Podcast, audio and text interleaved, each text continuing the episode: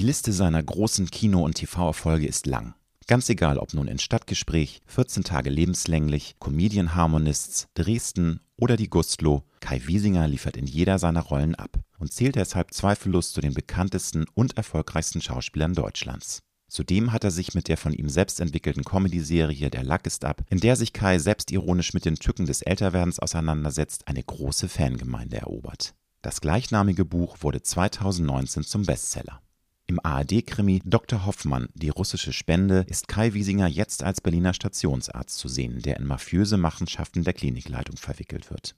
Ich spreche mit Kai über seinen Umgang mit dem körperlichen Verfall, Schlaf als langweilige Zeitverschwendung, die nicht enden wollende Krise im deutschen Gesundheitssystem, Momente der Demut, offene Beziehung und das morgendliche Erschrecken vor dem eigenen Spiegelbild. Wenn du wissen möchtest, warum 50 für den Hobbytischler dann leider doch nicht die neue 30 ist, was ihm am Älterwerden Spaß macht und warum er mit Entspannungstagen auf der Couch so gar nichts anfangen kann, dann solltest du dir diese Episode nicht entgehen lassen. Ich wünsche dir gute und inspirierende Unterhaltung mit Kai Wiesinger. Du hörst Road to Glory. Als Journalist mit 20-jähriger Berufserfahrung hat Alexander Nebel hunderte von Interviews mit nationalen und internationalen Stars geführt. Unter der Überschrift Deine persönliche Erfolgsstory spricht er hier in seinem Podcast mit inspirierenden Prominenten über Erfolg, prägende Wendepunkte und Lebensweisheiten. Gute Unterhaltung mit einer neuen Folge von Road to Glory mit Alexander Nebe. Lieber Kai, herzlich willkommen im Hotel Brandenburger Tor. Wir sitzen hier im schnuckeligen, ja nicht Café kann man es nicht nennen, das ist glaube ich die Voltaire Bar, so heißt sie und sitzen hier bei nicht Ingwertee, den gab's leider nicht, aber du hast jetzt ein Sprudelwasser bestellt und bist guter Dinge für meine wilden, indiskreten Fragen. Da bin ich mal sehr gespannt. Also es fängt ganz los. harmlos an, mein Lieber. Wann bist du heute Morgen aufgestanden? Um 6.30 Uhr. Eigentlich wie jeden Morgen. Früh. Das ist bei dir Standard.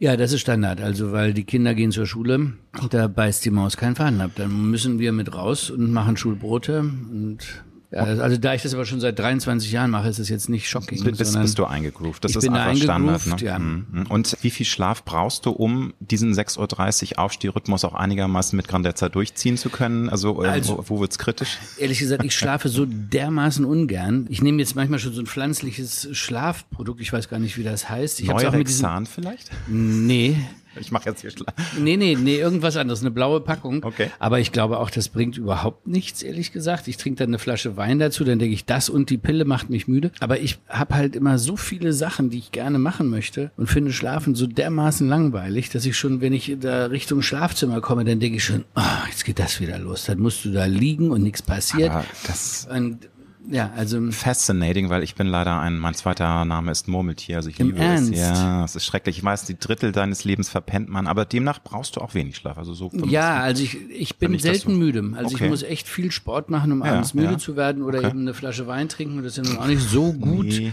dann gibt's den Ähm, Alkoholbrand. Fiese Nummer. Ja, so, aber ich, also ich versuche das irgendwie, versuche ich immer ins Bett zu finden und finde aber deswegen morgens sehr schnell wieder raus, weil Sehr ich mich gut. immer freue, wenn der Tag losgeht und man wieder schöne Sachen machen Perfekt. Und wie sieht denn für dich ein perfekter Start in den Tag aus, wenn man nicht Routine angesagt ist, von wegen nicht die Kids zur Schule fertig machen etc. pp. funktionieren, sondern so ein Start in einen Entspannungstag, so wenn du kann. sagst, Das kann ich mich nicht erinnern, wann ich das kenn ich- hatte. Kenn ich Echt nicht. nicht? Kennst du Kenn ich nicht? nicht. Also, klare Ansage. also Bettina und ich haben das neulich das erste Mal gehabt, da haben wir gesagt, wir fahren heute das erste Mal seit fünf Jahren, haben wir zwei Tage, nur wir beide. Und haben gesagt, dann fahren wir nach Amsterdam, einfach irgendwo hin. Fliegen war irgendwie unpraktisch mit allem drum und dran und auch mit den Kindern so, war Babysitter, war alles organisiert. Nee, Quatsch, die Großen haben auf die Kleinen aufgepasst. Und wir waren bei Bielefeld, da klingelte die Kita und wir haben gesagt, okay, gut, dann müssen wir jetzt umdrehen. Und das ist so, Läuft. das sind wir aber nicht, sondern haben wir gesagt, wir werden das jetzt mal hinkriegen. Einmal zwei Tage, nur wir beide. Herrlich. Und nee, eigentlich gibt es.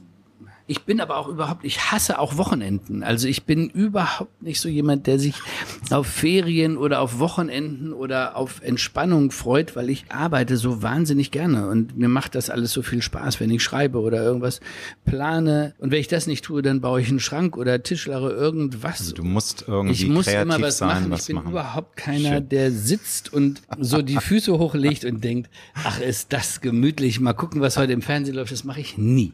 Dann fangen wir doch gleich mal an mit deiner aktuellen Arbeit, nämlich die neue, na, ich, ich glaube, es ist als Reihe konzipiert. Natürlich müssen die Quoten jetzt erstmal stimmen, Ja. aber es ist Dr. Hoffmann. Der erste Fall ist die russische Spende. Da spielst du einen sehr beschäftigten Arzt in einem Berliner Krankenhaus. Und ich kann mir denken, dass du dir natürlich für die Vorbereitung dieser Rolle auch mal so einen Tag angeschaut hast oder wie war das bei dir? Oder ist für das mich- einfach nein, unmöglich, ein No-Go? Nein, da täuscht du dich komplett, weil ich war als Zivildienstleistender Rettungssanitäter und wäre liebend gerne Arzt geworden. Und von daher war, als das Angebot kam, äh, den Dr. Hoffmann zu spielen, war ich allein über das Kostüm schon so glücklich. Die Tatsache, in einem weißen Kittel durch die Krankenhausflure laufen zu dürfen, habe ich gedacht, ach, das ist für mich so ein Zuhausegefühl. Ich hätte mich da, also das war wirklich eine große Freude. Und ich muss echt sagen, in der Zeit, als ich Zivildienst gemacht habe, war ich so medizinaffin und habe mich da so reingekniet und so für interessiert.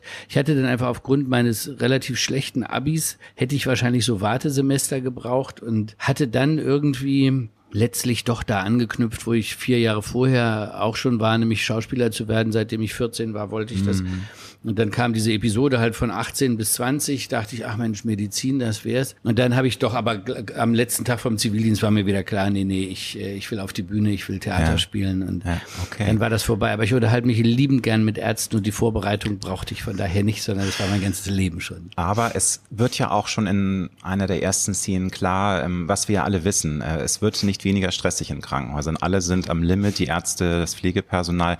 Wenn du jetzt das vergleichst mit deiner Zeit, wo du da schon diese Luft schnuppern konntest, würdest du auch sagen, ja, es ist noch mal krasser geworden oder ist das auf einem Level eigentlich stabil Also- Eskalation und das ist eigentlich seit Jahrzehnten das immer dasselbe Theater und man Ich glaube, dafür habe ich dann nicht genug Einblick in den tatsächlichen Krankenhausalltag gehabt. Ne? Ich war ja immer auf dem Rettungswagen und war am Tag in Stimmt. mehreren Häusern, habe das halt immer nur so am Rande miterlebt. Aber was damals schon völlig klar war, ich meine, da war der Rettungssanitäter, das war nicht mal ein Berufsbild, sondern man hatte den Status eines Hilfsarbeiters, wurde dementsprechend bezahlt, hatte endlose Stunden, also immer über 47, 50 Stunden Wochen bei einer miserablen Entlohnung und einer unglaublichen Verantwortung. Ich nehme an, dass es nicht sehr viel besser geworden ist. Ein bisschen äh, vielleicht für die Rettungssanitäter, weil es ein Berufsbild ist. Aber dieser Pflegenotstand ist ja eklatant und im Moment weiß es ja jeder, kriegt man es ja sehr mit. Es geht ja in äh, diesem Fall, ich möchte jetzt nicht zu sehr ins Detail gehen, aber es geht um Korruption von der Krankenhausleitung, um also wirklich Abgründe, die sich da auftun. Fakt ist ja, dass seit, ich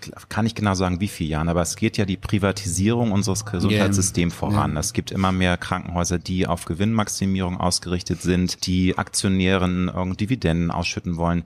Wenn du das auch mit dem Hintergrund, was wir gerade für ein wirklich Drama in ohne Ende leider haben, äh, ist das nervt dich das? Äh, Findest du da ist irgendwas schief gelaufen in Sachen äh, Weichenstellung? Hätte man da anders also was machen ich müssen? habe natürlich politisch überhaupt keine Ahnung, Nee, wie das tatsächlich das- geht. Ne? Und ich ich versuche nicht. wirklich nur Sachen zu sagen, die ich belegen kann und finde ganz schlimm in unserer Gesellschaft wird so viel Meinungen werden verbreitet, wo jeder zu allem meint, sich äußern zu können. Das finde ich total vermessen und ich versuche wirklich, wenn ich was sage, Ja. dass ich das auch weiß, dass das so ist und ich nicht eine Meinung bloß rausblöke, um irgendeinen Trend oder irgendwas zu folgen. Ich finde es gesellschaftlich einfach schwierig, wenn die, die für die anderen da sind, nicht entsprechend honoriert werden. Genau Natürlich so, ist es so, genau wenn so. Millionen Menschen den Fernseher einschalten, um ein Formel-1-Rennen oder ein Fußballspiel oder ein Tennisspiel zu sehen, ist klar, dass da wahnsinnig viel Geld im Pott ist, was an relativ wenig Leute verteilt werden können. Mhm. Ich verstehe aber noch, also zu wenig davon. Vielleicht werde ich es auch nie, weil ich mich da nicht so für interessiere, mir jetzt in irgendwelche Steuersysteme rein. Ist auch relativ trocken. Ja, aber wieso das so ist, dass wir unser Gesundheitssystem, obwohl es ja viele Leute auffängt, trotzdem fallen da einige durchaus auch durch. Und ich finde es ganz tragisch. Ich glaube, das war früher nicht anders als heute, wie die Situation in Altenheimen und so weiter ist, wo also alte, kranke Menschen vor sich hin vegetieren. Das ist eine Frage natürlich auch an die Gesellschaft. Wie wird Ja. eine Familie noch gelebt? Mehr Wo Generationen werden- Haushalt stirbt immer mehr aus, leider. Aber das hat natürlich, das hat so weitreichende Konsequenzen. Also die Ursachenforschung ist ja da wirklich angebracht, weil in einem Leben, wie wir das leben, ist halt nicht mehr ein Generationenhaus, wo Oma und Opa und die Kinder alles zusammen machen. Das hat sich einfach alles extrem auseinandergezerrt und ja. auch für, für den Einzelnen, der sein Geld verdienen muss, ist ja auch nicht mehr wie früher, dass du gesagt hast, du hast einen Beruf und machst das dein Leben lang, sondern ich glaube, das Einzige, was man heute lernen kann, ist Flexibilität und gucken, wo finde ich wann wieder irgendeine Möglichkeit anzudocken und meinen Lebensunterhalt mm. zu, zu bestreiten. Absolut. Thema Corona ist ein Reizthema, keine Sorge, ich gehe da auch nicht ins Detail. Trotzdem ist natürlich bei diesem Thema Krankenhausarzt äh, schon auch nochmal die Frage gestattet, auch wenn du sagst, politisch kannst du nicht ins Detail gehen, aber ich glaube, wir alle fragen uns ja, wieso die Politik es in den letzten zwei Jahren nicht geschafft hat, den Beruf auch des Pflegers oder der Pflegerin noch attraktiver zu machen, gerade unter dem Gesichtspunkt, dass wir diese Pandemie haben. Wir hören jetzt wieder, es sind wieder tausende Betten abgebaut worden, weil wir das Personal nicht haben. Dreht sich da bei dir auch was im Kopf ja, und sagst, was geht hier ab? Also irgendwie ist man ja fassungslos, oder? Also, also ich mh. glaube, ich habe so wenig Einblick in diese mh. Verteilung von irgendwelchen Zahlen und wer, ja, ja. man weiß ja, wie viel, nicht konkret, aber dass Milliarden an Steuereinnahmen da sind, die für ich weiß nicht, was alles ausgegeben werden. Gibt sicherlich einen irrsinnigen Bedarf und auch Klimaschutz ist alles wahnsinnig wichtig. Aber trotzdem ist es mir ein vollkommenes Rätsel, wieso diese Berufe von denen wir im Moment extrem abhängen, warum die nicht entsprechend honoriert werden, warum da nicht mehr Leute eingestellt werden können, warum das nicht attraktiver gemacht wird, ist mir ein völliges Rätsel. Ja, ich bin da auch sprachlos, aber die Hoffnung stirbt zuletzt. Vielleicht jetzt haben wir eine neue Regierung und vielleicht wird da jetzt was anderes gemacht. Ja, ich glaube, man muss entweder muss man muss man halt wirklich sich einmischen und mitmachen ja. oder man muss so, Stimmt. Wo, wo ich zu tendiere, sich aus den Sachen dann auch rauszuhalten, wo ich dann nicht die Energie habe, die einfach auch die zeitlichen Kapazitäten, um mich da wirklich reinzubringen bringen. Nicht? Da kann man nur davor stehen, so wie wir jetzt, und sagen, ist mir ein Rätsel. Vielleicht gibt es irgendwelche vernünftigen Gründe, die wir auch dann plötzlich so sehen würden, aber so lange ist das Gespräch letztlich müßig, sondern wir reden Stimmt. über Hoffnung oder Absolut. Wünsche von etwas, wovon man keine Ahnung hat trotzdem Hoffnung bleibt bei mir und Absolut. vielleicht wird ja, ne, wir wollen ja, ja jetzt auch dieses Thema irgendwann mal äh, in den Griff bekommen. Mein Lieber, jetzt ist das äh, natürlich noch eine Frage, die ich stellen muss. Du wirst wahrscheinlich lachen, aber Dr. Hoffmann und seine Freundin äh, Celine heißt die gute. Ja. Da gibt's eine Szene, wo die beiden darüber reden, dass sie eine offene Beziehung führen. Und ich wollte dich fragen, war das für dich mal ein Beziehungsmodell? Kannst du dir das generell vorstellen? Ich sage jetzt mal als Türöffner, ich bin ja mit meinem Mann nächstes Jahr 28 Jahre zusammen und heißt das Klischee ja ja Schwule und sind da ja sowieso lockerer, aber wir führen dieses Modell schon seit längerer Zeit. Welches jetzt? Das der offene Beziehung. Im Ernst? Ja, aber das habe ich auch, das ist jetzt kein Outing, ich habe das schon okay. ein paar Mal erzählt. Aber so von deinem Gefühl, also, weil ich habe dich in den Interviews, die yeah. wir schon geführt haben, immer als sehr progressiv erlebt und, ähm, aber ist das eine Sache, ähm, die generell für dich ein No-Go ist oder bist du ein Mensch, der auch sagt, nö, also sag niemals nie und wer weiß. Jetzt ist natürlich Bettina ist dein Schatz und bis ans Ende aller Tage hoffentlich, aber man weiß ja nicht, was, was was noch Nein, kommt im also Leben. Ich, aber. Also ich bewundere euch, wenn ihr das so habt und damit ja, und euch nicht, funktioniert. nicht mehr Probleme ans Bein züchtet als, als ohne. Äh, wenn das geht, ihr seid aber die Ersten, von denen ich weiß, dass es geht. Interessant. Also ich muss okay. ehrlich, ich ja. kenne Leute, die sagen, ja, und dann haben wir jetzt offene Beziehung, was weiß ich wie. Ich habe keinen erlebt, der nach einem Jahr oder nach zwei Jahren gesagt hat, dass das seine Beziehung wirklich verbessert, bereichert oder gleich gut gehalten hat. Ich glaube, ich weiß gar nichts in meinem Leben, wie alles wirklich ist. Ich versuche jeden Tag irgendwie bestmöglich zu managen und bin auf alles eingerichtet, wie sich das Leben jederzeit verändern kann. Aber es ist mir, wenn ich es mir jetzt vorstelle, ist es absolut nicht in meinem Kosmos, eine offene Beziehung zu führen. Ich habe weder das Bedürfnis, noch die Flexibilität im Kopf, wie ich damit umgehen sollte. Wobei darf ich kurz einfügen, ja, also es ist ja bitte. immer die Frage, wie man das definiert. Also offene Beziehung heißt nicht, dass man offen ist auch irgendwie für einen Zweit- oder Drittpartner. Also das ist schon mal ausgegrenzt. Es geht darum, dass wenn man mal die Möglichkeit hat, sich sexuell anderwertig zu betätigen. Das meine ich, weil es gibt natürlich auch dann wieder Menschen, die sagen, na ja, und dann verliebt man sich ja vielleicht dann auch mal in die andere Person und dann muss man das irgendwie aushalten. Mhm. Das wäre natürlich auch bei uns ein No-Go. Nun guckst du mich ja, äh, an, also, denn die Gefahr ist natürlich immer da, klar wenn Menschen zueinander finden, kann auch dann mhm. diese Grenze überschritten werden. Ne? Aber das ist also halt ich habe ja auch eine, eine Dokumentation über Ehepaare ja, gedreht vor ja. vielen Jahren ich glaube 2008 war das. Bei der Recherche klingelt das, das bei mir. Sein. 8 also, oder 9. Das ist da schon ein bisschen ähm, ja. Der Film hieß Für immer und ewig, ja. war für den NDR. Die hatten die, den Wunsch hinterher, dass nur die glücklichen Paare drin sind. Und ich habe aber auch mit sehr vielen Leuten gesprochen, die auseinandergegangen sind. Fand das wahnsinnig spannend, was in dem ganzen Umfeld mit Scheidungsanwälten und, und was da alles drumherum stattfindet. In der Zeit ist mir also sehr klar geworden, dass das Hauptproblem, warum Beziehungen auseinandergehen, ist mangelnde Kommunikation. Erschien mir nach diesen ganzen Gesprächen so wirklich das zentrale Thema, woran ganz viel kaputt geht. Und sobald es aber an diesen Punkt kommt, da hat jemand jetzt gerade sexuell seine Freiheiten und man redet drüber oder redet nicht drüber. Mir erschien das dermaßen schwierig, diesen Tanz auf Messerschneide sowohl für sich selber zu gehen, als auch dem Partner gegenüber. Ja, es, es, ich kann es mir für mich nicht vorstellen. Mein ideales Bild ist schon das einer, einer Familie, wo die äh, Kinder beide Elternteile im Idealfall, wie jedes Kind sich das wünscht, ein Leben lang haben. Ob das evolutionshistorisch oder menschheitsgeschichtlich tatsächlich die beste Lösung ist oder ob das ein von uns westlichen Menschen ausgedachtes Konstrukt äh, unter dem äh, Deckmantel auch noch einer kirchlich genau, verordneten Ehe ist. Habe ich auch schon mal gehört, ne, so, diese These. Ja, ja. Also, ich weiß es nicht. Ja, ich lebe damit, dass okay. ich denke, ähm, zwei Leute, die gemeinsam Kinder bekommen und ein Leben lang für diese Kinder da sind, ist ein Ideal, aber zwei Leute, die sich streiten und für die Kinder ein Albtraum sind, ist natürlich kein Ideal. Also solange es alles passt. Ne? Und also abschließend ja. auch nochmal, also ich glaube auch eine große Gefahr ist, wenn man natürlich dann mit dem Partner darüber spricht. Auch das ist bei mir und meinem Mann nicht Thema. Also es ist, wir gestehen uns das zu. wir kommen aber nicht nach Hause, oh, jetzt habe ich ja diesen tollen Typen kennengelernt.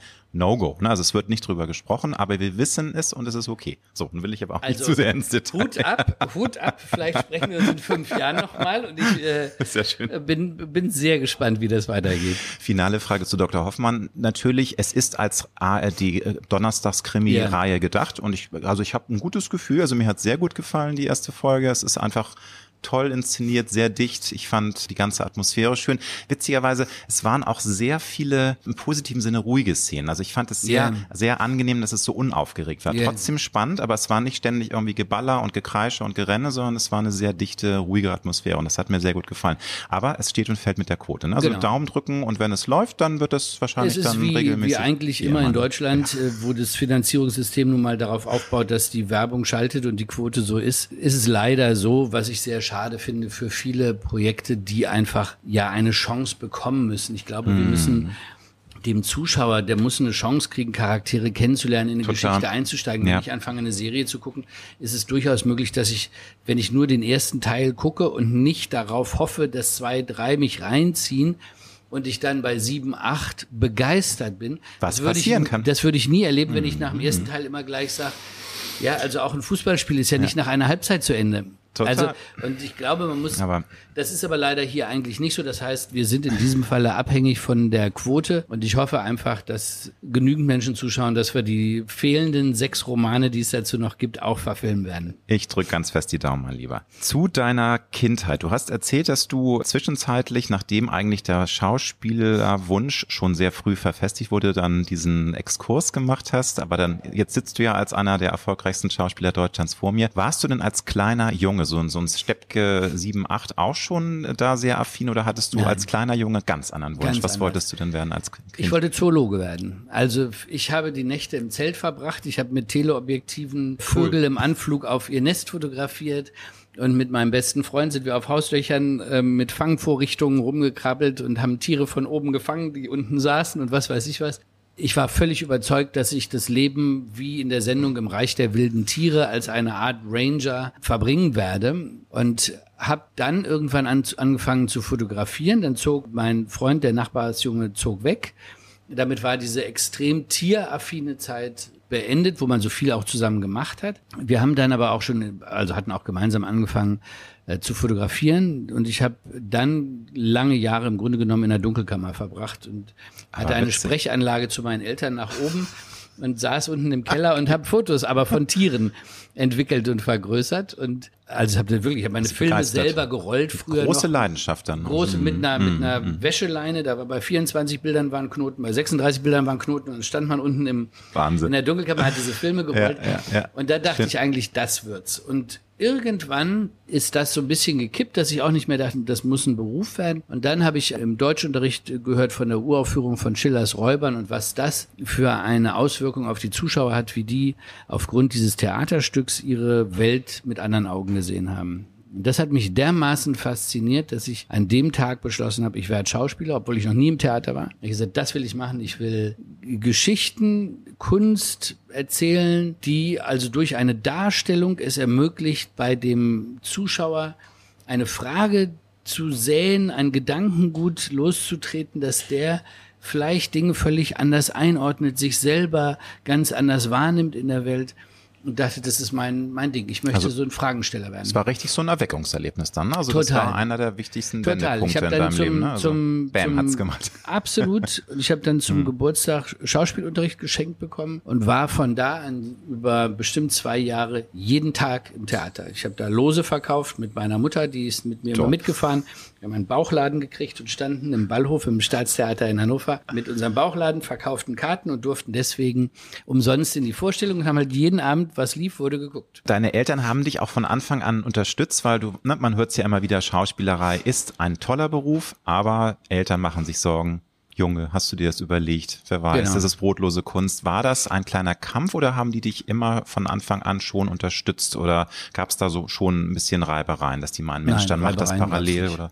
Nee, also, also mein Vater hat gesagt, du machst Abitur und dann habe ich das ordentliches. Auch, ja, ich habe ich mache das. Okay, ja, ja, ich habe ja. ihm auch mehrfach gesagt, ich mache das nur für dich. Bin deswegen relativ leidenschaftslos dadurch und ich weiß nicht, ob es besser geworden wäre, wenn ich mich mehr angestrengt hätte. Aber die haben das in, dahingehend unterstützt, dass ich eben diesen Unterricht bekam, dass sie mich haben ins Theater gehen lassen abends oder mit mir hingegangen sind, ganz viel.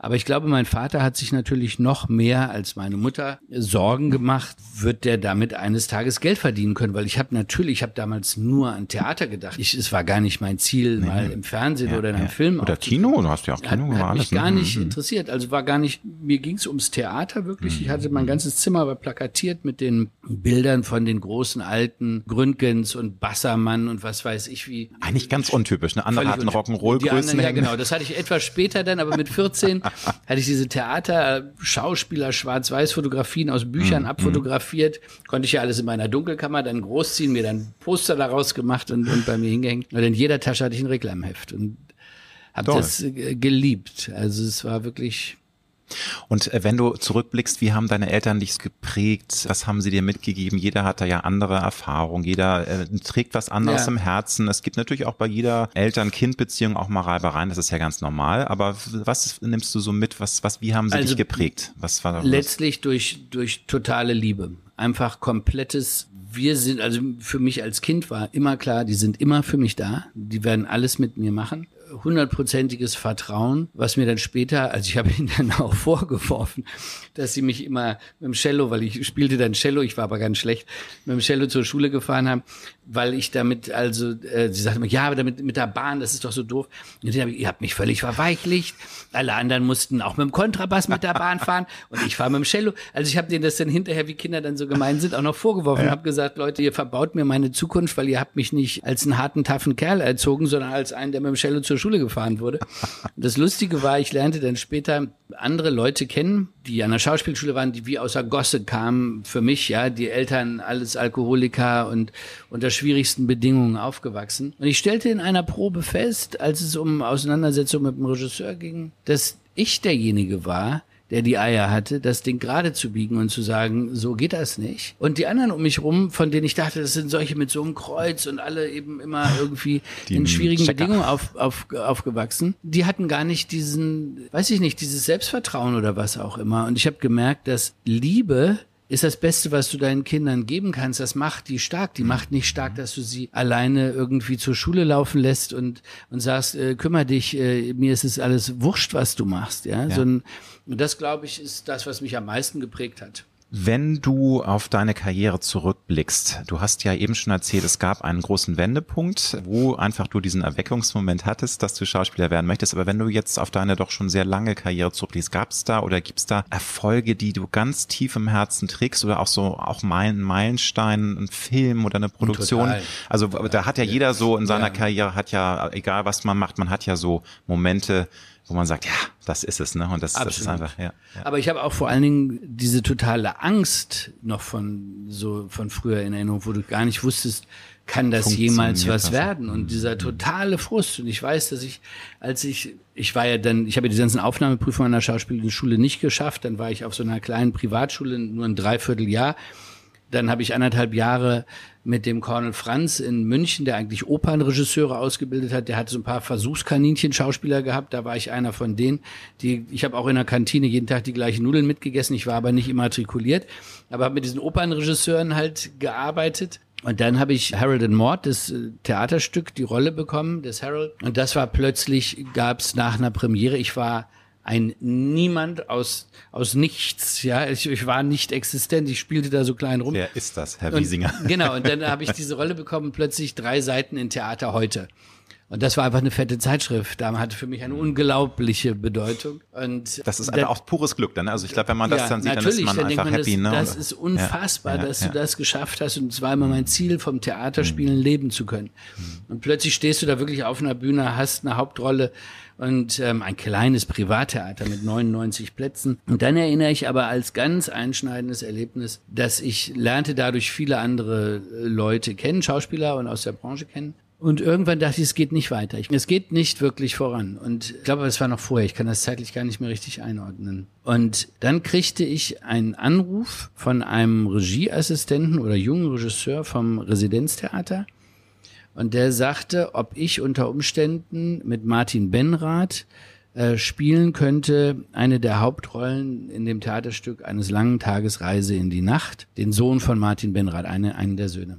Und ich war der kannte mich, der hatte mich irgendwo mal gesehen und ich, das hat mir eine solche Kraft gegeben, dass da ein Mensch ist, der an mich geglaubt hat und gesagt hat, oder soweit, ich weiß gar nicht, ob es nur er war oder auch Martin Benrath, der für mich ja ein Halbgott war, dass die sagten, das wäre möglich, dass du das spielst. Nach 24 Stunden kriegte ich den nächsten Anruf, dass der Schauspieler, der am Residenztheater eigentlich die Rolle spielen sollte, wieder genesen war und die Rolle wieder spielen könnte doch und ich war weg vom Fenster.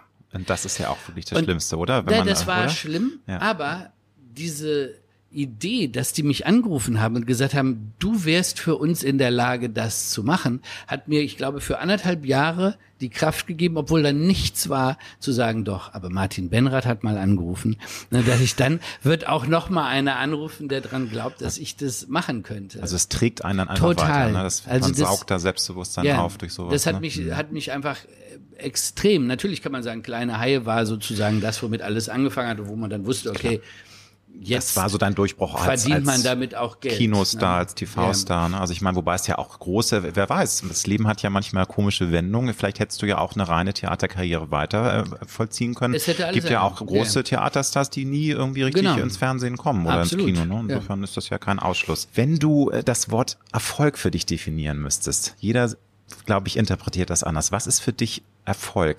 Wenn du sagst, ja, das macht mich glücklich, weil ich bin da erfolgreich. Es ist, es ist schwer. Also so ja, habe ich die Frage noch nie beantwortet. Mhm. Ähm, also mein Erfolg als Schauspielanfänger war, war immer die Zahl, mit 35 möchte ich mir meine Rollen aussuchen können. Das wäre sozusagen der größtmögliche Erfolg. Immer Theater, ne? An ja, Film, Fernsehen ja, habe ich nie gedacht. Und dann konnte ich mir mit 26 oder sowas die Rollen aussuchen. Beim Film, ne? also nach Kleiner Wahnsinn, Haie mhm. hatte ich wirklich also in der Hochzeit weiß ich noch über 100 Drehbücher im Jahr auf dem Tisch und habe mich dann für eins entschieden. In dem einen Fall, wo ich diese 100 weiß, das waren halt dann, habe ich gesagt, okay, ich mache diesen einen Film, fünf Drehtage mit Robert Mitchum. Da dachte ich, das ist was Geileres, kann dir nicht passieren. Aber es gab so viel. Toll, aber es ist natürlich. Hatte halt das Glück, zu dieser Generation zu gehören, die eben im Zuge des Aufwindes des deutschen Films mit nach vorne geschwemmt wurden. Aber also ich glaube, mein das, was ich als Erfolg für mich definiere, ist einer, der hat gar nichts mit der Öffentlichkeit zu tun, sondern der größte Erfolg ist eigentlich, dass es mir gelingt, mich selber glücklich zu machen. Dass ich sage, ich so, und das finde ich jetzt, also das hatte ich das große Glück wirklich, da ich viele schöne Filme spielen durfte, die ich aber nicht initiiert habe. Aber seitdem ich Der Lack ist ab erfunden und geschrieben und gespielt habe, bin ich sozusagen auch der Herr meines Glücks, weil ich kann das ja verlängern. Ja. Und ich bin nicht abhängig davon, dass ich angerufen werde und jemand sagt, kommst du zum Casting, sondern ich war plötzlich in dieser Lage, mir das selber schreiben zu können mit Menschen, mit denen ich gerne zusammen bin, mit meiner Frau zu drehen und vielen Freunden drumherum im Team. Und das ist für mich sozusagen der größtmögliche Erfolg im Moment. Man weiß ja von manchem Erfolg gar nicht, der einen dann plötzlich einholt oder auch Misserfolg. Aber ich denke, ich, ich schaffe es, mein Geld mit etwas zu verdienen, was mir wahnsinnig Spaß macht und das auf einem Niveau, was mich interessiert und ob da jetzt jemand anders klatscht oder nicht, ist mir dann ist nicht so wichtig. Ja, na klar, der Erfolg ist auch nur da, weil es einfach sich acht Millionen Leute angeguckt haben und deswegen wurde es dann auch weiter finanziert und so. Aber ich finde auch ein großer Erfolg ist manchmal, wenn ich in meiner kleinen Tischlerwerkstatt einen schönen Tisch gebaut habe oder einen Schrank. Und man, ich aber sage, ich wollte so einen Tisch bauen und es ist mir gelungen, trotz dieses schrecklichen Gärungsschnittes äh, das wieder hinzukriegen. Ja, so, das ist auch ein guter Erfolg. Finde ich ein super ähm, Punkt, wie befriedigend es sein kann, mit eigenen Händen etwas herzustellen. Das total. unterschätzen viele ja. Menschen total. Aber es ist eine super Überleitung. Der Lack ist ab. Ähm, das ist ja das Buch. War es das schon oder kommt da noch was? Das war vor drei Jahren ein großer Knaller oder ist nee, warte mal 2000 2019 war das, das glaube ich, oder 18? Letztes, äh, 20 also, äh, 19. 19, also vor genau. zwei Jahren ein großer äh, Knaller, ein großer Bestseller. Und ähm, es gibt ja jetzt äh, diese Comedy-Serie, die ist äh, vier Staffeln, äh, fünf sind Staffeln. schon, sind jetzt ja. fünf Staffeln. Guck mal, ja, schon lange. Die waren schon lange vorher. Und die waren, also das sozusagen, ja. das Buch ist äh, erst, das war mir nämlich gar nicht so klar. Also die, diese Serie, diese Comedy, das Comedy-Format war vor dem Buch. Genau. Ich habe, okay. als ich die Serie, die habe ich aber beim Abendessen sozusagen die Initialzündung dazu gehabt. Ich saß mit mit Desiree Nosbusch und einigen anderen beim Essen und Desiree erzählte, dass sie die Preisschilder von Etiketten fotografiert, großzieht und dann nachguckt, was das Ding kostet. Und Ralf Herford erzählte, dass er gerne die Lupe am Einkaufswagen bei DM benutzt. Und so kam ich drauf, ich gesagt, so darüber gibt's nix. Also wir, die wir jetzt in, in der Mitte des Lebens sind. Die Best äh, Age, nee, Best Ager ist noch schon, ich meine, das ist ja gar ich nicht. Weiß das gar nicht, wann das Best ist. Ager ist ja heutzutage 70 plus. Ach, also du bist ja sozusagen noch ein junger Hüpfer. Danke. Wir sind beide junge so Hüpfer. habe ich lange nicht mehr gesehen. Ich versuche mir das jetzt zu verinnerlichen. Also ich, ähm, dachte, es gibt, da, da gab es halt im Internet sozusagen für Erwachsene nur Geschichten, die eigentlich durch die Mediatheken gelaufen sind und sprich redaktionell begleitet wurden von Sendern. Und dem wollte ich etwas entkommen und sagen, ich möchte was machen, was nicht redaktionell abgesegnet ist, sondern was einfach so ist, wie ich das machen möchte. Ja. Und kam dann auf dieses Format und dann haben wir das entwickelt. Und während ich das schrieb, die Drehbücher dazu, war mir schon klar, dass ich aufgrund meiner großen Liebe zur Medizin das Ganze noch ein Rädchen weiterdrehen möchte und aus dem Aspekt nicht nur sagen, ich mache einen lustigen zehn Minuten äh, Serie oder äh, eine Episode zu Haare färben, Darmspiegelung, äh, Altersweitsichtigkeit und behandle es nur aus der Sicht der Betroffenen, die das so erleben, sondern ich möchte es auch noch medizinisch aufdröseln und den Menschen, die das jetzt auch betrifft, ein Buch an die Hand geben, dass sie im Grunde genommen über die Dinge, die auf einen zukommen mit 40, von denen man mit 20 noch nichts gewusst hat, dass man denen das so ein bisschen an die Hand, die an die Hand nimmt und wie den ersten Arztbesuch erspart, weil man eben zum Beispiel in einem meiner Lieblingskapitel, dem Anal an, analogen, ich mal sagen, dem, dem ähm, na, jetzt bin ich schon zu blöd. Jetzt reden wir so viel über Digitalisierung. Ich meinte nicht analog, sondern dem analen genau. Triptychon. Das anale Triptychon ist, äh, das liebe ich einfach, weil es sich wirklich eben mit äh, Vorsorgeuntersuchungen auseinandersetzt und das aber auf eine sehr humorvolle Art und Weise einfach selbst erlebte Arztbesuche im Grunde genommen beschriebe, beschrieben habe. Und ich hätte gerne mit 40 so ein Buch gehabt, weil ich mir dann manche unangenehme Frage oder manchen unangenehmen Gang zum Arzt gespart hätte, hätte das schon mal gelesen, hätte ich gewusst, was auf mich zukommt. Und so, deswegen kam das Buch, obwohl ich sehr früh wusste, dass ich es machen will, aber erst nachdem wir die fünf mhm. Staffeln gedreht haben. Ja, aber du hast ja gesagt, ähm, es ist alles wirklich mit einem wunderbaren Augenzwinkern, mit Selbstironie, mit Humor. Wenn du jetzt aber mal zurückschaust mit der Geburt von der Lack is Up, der Comedy-Reihe, ähm, Buch ist ja noch nicht so lange her, man wird ja in der Zeit noch älter. Hat sich da dein Blick nochmal geschärft, verändert? Sind Dinge, wo du jetzt sagst, das sehe ich heute sogar noch mit noch mehr Selbstironie oder sind manche Dinge vielleicht sogar auch besser geworden? Weil äh, das Leben ist ja voller Überraschungen. Also ich sehe, körperlich wird es yeah. leider nicht unbedingt. Das wollte ich sagen. Da das, das Buch nur von körperlichem Verfall Der Verfall muss aufgehalten werden, so, das ist das Einzige. Was so, genau, aber deswegen hat sich nichts verbessert, sondern eher verschlimmert. Wobei ich nur sage, ich habe seit Wobei. Jahren einen Meniskusriss oh. und mir wurde gesagt, den kann man nur operieren du wirst nie wieder joggen können. Ich habe sieben Jahre gewartet und jetzt gehe ich wieder joggen. Ohne OP, ne? Also, Nakai, das ist, aber na gut. Ja, man weiß es halt nicht, ne? Der kann morgen wieder hin sein. Aber das macht mich im Moment sehr glücklich, dass mhm. das wieder geht. Ja. Aber ich habe jetzt auch so klar, wir werden sehr viel gefragt, macht ihr noch eine sechste Staffel und geht's Hätte ich natürlich weiter? auch gefragt, ne? Aber die Fans ja, aber lauern ja drauf. Ich habe hab die, hab den Eindruck, das ist einfach nach 50 Folgen ist das relativ auserzählt und ich denke, ich muss einfach zehn Mhm. Jahre älter werden, um wieder neue Dinge da entdecken zu können, weil es ist auch blöd, wenn man merkt, eigentlich muss ich jetzt schon zu vermeiden, mich zu wiederholen, weil Stimmt. 50 Themen ist schon viel, wenn du 50 absolut Themen viel, ja. Mhm. über, über Alter und Beziehung äh, sprichst. Du bist ja jetzt ein Experte bei dem Thema. Frage, was ist für dich wirklich das, das Coole, das Schöne am Älterwerden? Nochmal, körperliches Älterwerden, da können wir, glaube ich, alle drauf verzichten. Da gibt's nichts Schönes, das redet man sich höchstens schön. Genau. Aber was genießt du an dieser, an dieser Reise? Was erfüllt dich auch? Und wo sagst du, hör mir auf damit? Ich bin der Erste, der eine Pille schluckt, wenn man irgendwie mit 70 noch fit ist und einen Purzelbaum schlagen kann. Also Ja, ich glaube, ja. das würden wir alle gerne. Also keiner Total. möchte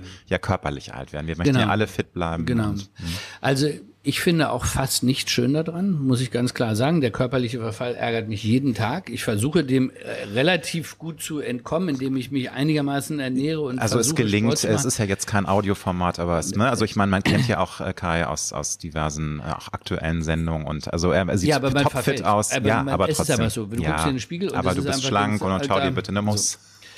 Nee, auf jeden Fall ist das Einzige, was ich akzeptabel oder gut finde, die Tatsache, dass dein, aufgrund deiner erworbenen Lebenserfahrung deine Meinung anders geschätzt wird. Dass du einfach, ich vertrete gerade was die Produktion von Filmen und die Finanzierung und was weiß ich, wie Ideen dazu, da vertrete ich gewisse Idealvorstellungen oder verfolge Ideale, wie man Sachen machen könnte. Da hat mir vor 16, 17 Jahren, habe ich fast das Gleiche gesagt wie heute. Da hat mir 13 Jahre niemand zugehört und die Leute haben gesagt, also was soll das denn? Und plötzlich wurde so ein Schalter auch in der Gesellschaft umgelegt, da wurde das anders wahrgenommen, die Kooperation mit Marken und so weiter. Plötzlich war ich auf allen möglichen Podien und wurde als Fachmann weitergereicht, der versteht was davon. Und ich denke, das Gleiche habe ich auch schon mit 40 gesagt und da habt ihr gedacht, was will der Heini, ne? Also das finde ich ist schon, Das ist spannend, ja. ist schon interessant und jetzt sind natürlich auch meine Freunde, äh, das sind dann halt in den Firmen die Chefs. So, ne? Das ist halt das Alter. Man sagt ja auch, glaube ich, dass also mit 52 verdient ein Mann durchschnittlich am meisten in seiner ganzen beruflichen Laufbahn. Sprich, da ist so dieser Zenit erreicht und danach geht's dann auch wieder äh, bergab. Ja. Ist also alles nicht, äh, nicht, wie sagt man, da- Das- man- das man- ist ist nicht, nicht in immer Stein so. gemeißelt, jeder, ne? Das, Man nicht, kann- das wird sich bei dem einen beim anderen so entwickeln. Aber ich bin auch noch auf der Suche nach dem, was ich jetzt am Älterwerden richtig toll finden kann. Ich habe es noch nicht. Finde ich toll und das ist auch sehr ehrlich, weil gut, natürlich, wa- was ich immer sage, wenn man mich fragt, dass man Dinge nicht mehr so ernst nimmt. Also dass man auch vielleicht mehr selbst, Ja, nicht ja. alle, auch da gibt es natürlich auch Menschen, die im Alter noch unironisch, Ja, selbstironischer sind als noch grantiger. und- Aber so dieses, was haben wir uns als Teenager, als Twins dafür Gedanken gemacht und heute sagen Klar. wir, ey, take it or leave it, nimm ich Genau. so und wenn nicht, dann nicht. Tschüss, hast genug. recht, Also das meine ich so, diese Selbst, dieses Entspanntsein. Ja, genau. Ja, Ja, Sachen wirklich, ich finde, man kommt in ganz vielen Sachen, komme ich zurück zu dem, was ich früher auch schon, was mich gereizt hat, was mich interessiert hat. Ich merke, man hat tausend Umwege gemacht. Das klassische Motorrad ist natürlich wieder da, wo man Jahre gedacht hat, nein, du hast vier Kinder, du musst vorsichtig Ja, sein. ja, ja. Ist ja alles richtig. Aber natürlich ist es, was du jetzt nicht machst, und das führt uns ja Corona nun aus, warum auch immer, aber es macht auch sehr deutlich, sieh zu, dass wo du Lust zu hast, dass du Genau. das machst und warte nicht ab, dass du sagst, so, das ist mein Mantel für gut, den ziehe ich später mal an. Der ist irgendwann ist der aus der Mode, nur weil du denkst, ich habe ihn lange genug aufgehoben. Das ist alles Quatsch. Zum Thema ähm, die Hülle, die etwas ähm, älter wird. Ich als schwuler Mann bin natürlich da die absolute ähm, Koryphäe. Also frag mich alles über, über Antifaltencreme und was da ja ist. Aber findest du es schwerer als attraktiver Mann körperlich zu altern oder ist das äh, eigentlich dann egal, wenn man irgendwie so ein gewisses... Ich habe mich nie als attraktiven Mann gesehen, in keinster Also Witzig. Weise. Kannst du mal sehen, ne? Also, also da- ich bin, ich glaube, ich bin sehr, sehr uneitel. Ich gucke nie in Schaufenster oder in Spiegel, vermeide ich vollkommen. Ich gucke nie Fotos, auch nicht Standfotos oder irgendwas an. Und dann hatte ich aber diese Ehre, eines Tages war ich ja mal mit Mila Jovovic, waren wir beide, also sie ist ja immer noch ein äh, Topmodel. Sie machte für Pick und Kloppenburg die Damenwerbung und ich die Herrenwerbung, wo ich dachte, in was für einer Welt leben wir, dass ich jetzt mit dieser Frau äh, die, die Plakatwände wirklich äh, Super, ja. schmückte. Ja, ja. Das hat mich selber wahnsinnig beeindruckt. Ich habe eine Zeit lang keine Reklamhefte gelesen, sondern war nur joggen, habe gesagt, okay, ey, das ist der, deine neue Kunst ist, ich gehe joggen, versuche mich körperlich fit zu halten, dann machst du so einen Job. Ist aber natürlich nicht wirklich erfüllend für mich gewesen. Und es war eine Zeit. Also von daher, ich habe mich nie, also wenn ich mich selber im Film sehe, oder auf Fotos, dann denke ich, wieso habe ich jeden Job gewählt, der vor der Kamera stattfindet? Mir ist das, ich empfinde das, Ach, das ist überhaupt nicht. ja. Ich sehe mich nicht. Ich habe jetzt keine Abscheu, mich anzugucken, aber es interessiert magst mich dich- nicht. nee, aber es ich, ist es einfach, interessiert ja. mich nicht. Ich gucke da, und wenn ich gerade, wenn ich drehe und Regie führe, wenn wir äh, Lackes abdrehen oder jetzt die Mustering-Werbung oder solche Sachen, ich sehe das. Da ist ein Mann, der spielt das und dann beurteile ich, ob der das gut macht oder nicht. Das hat für mich nichts mit mir zu tun. Ich gucke das in keinster Weise eitel an, ob ich dabei gut aussehe oder ein Doppelkinn habe oder was auch immer, das gucke, das sehe ich gar nicht. Mir geht's nur, ist, ist das, was der behauptet, glaubhaft? Ist das, was ich da erlebe, habe ich den Eindruck, einem Menschen zuzugucken, der etwas zufällig tut, was ich zufällig beobachte. Und das versuche ich mit allen Schauspielern herzustellen. Und da bin ich einer von denen, die das tun. Und ich kann es vollkommen von mir trennen. Also ich würde nie sagen, lass uns die Szene nochmal drehen, habe ich nicht gut ausgesehen. Das, das sehe ich gar nicht. Das würde ich gar nicht wahrnehmen. Da, danach gucke ich gar nicht. Also demnach, äh, da du ja so, so in dir ruhst und das auch nicht so als wichtig empfindest, würdest du nicht mal darauf zurückgreifen, Lack aufzutragen. Also weil das ist ja eine Sache, die bei Männern zunehmend äh, spannend wird. Also es gibt immer mehr Männer, die dann auch mal was machen lassen, die irgendwie mal so ein Filler, mal irgendwie keine Ahnung, aber ich habe ja Botox. das wird Buch ja bei ich ja den über Haarefärben geschrieben. Sowas, Also es gibt ja Töne Hilfen, oder ja, färbe gut. Mhm, meine Haare.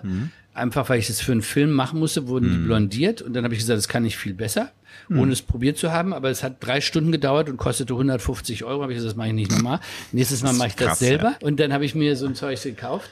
Und habe das gemacht und es war wunderbar. Da habe ich gesagt, das geht für 5,99 oder so. Jetzt habe ich ein Zeug, das kostet 3,99.